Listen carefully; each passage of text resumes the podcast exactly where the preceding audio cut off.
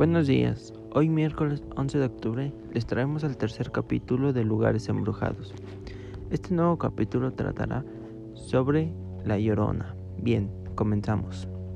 Se cuenta que La Llorona es una mujer que deambula por las calles de la Ciudad de México en busca de sus hijos, a los que ella misma asesinó. Enloquecida durante una noche, dicen que aparece en lugares por donde alguna vez pasa un río.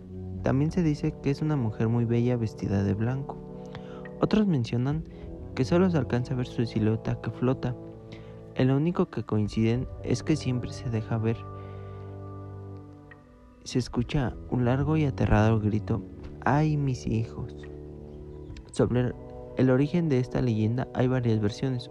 Una es colonial, la cual se basa en las crónicas del de Bernal Díaz de Castillo, quien participó en la conquista del Imperio Mexica.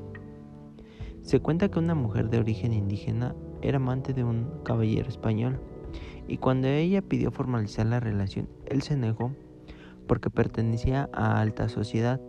Este hecho desató la tragedia por la que su alma deambularía en pena. Cuentan que esa noche la mujer despertó a sus pequeños hijos, un niño y una niña. Tomó un puñal y los llevó al río, el cual se encontraba muy cerca de su casa. Estando ahí, ciega por el coraje, los apuñaló varias veces hasta que los dejó sin vida. Minutos después reaccionó y al darse cuenta de lo que había hecho, corrió desesperada por el río y emitió el escalofriante grito por el que la identificamos. Desde esa noche no se volvió a saber más de ella y se convirtió en mito. Quienes juran haberla escuchado dicen que deambula en las calles y los parques de la Ciudad de México, además de los canales de Xochimilco. Pero la leyenda de la Llorona no se queda aquí.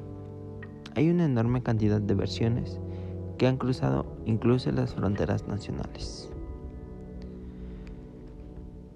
Bueno, hasta aquí el capítulo de hoy. Muchas gracias. Hasta la próxima.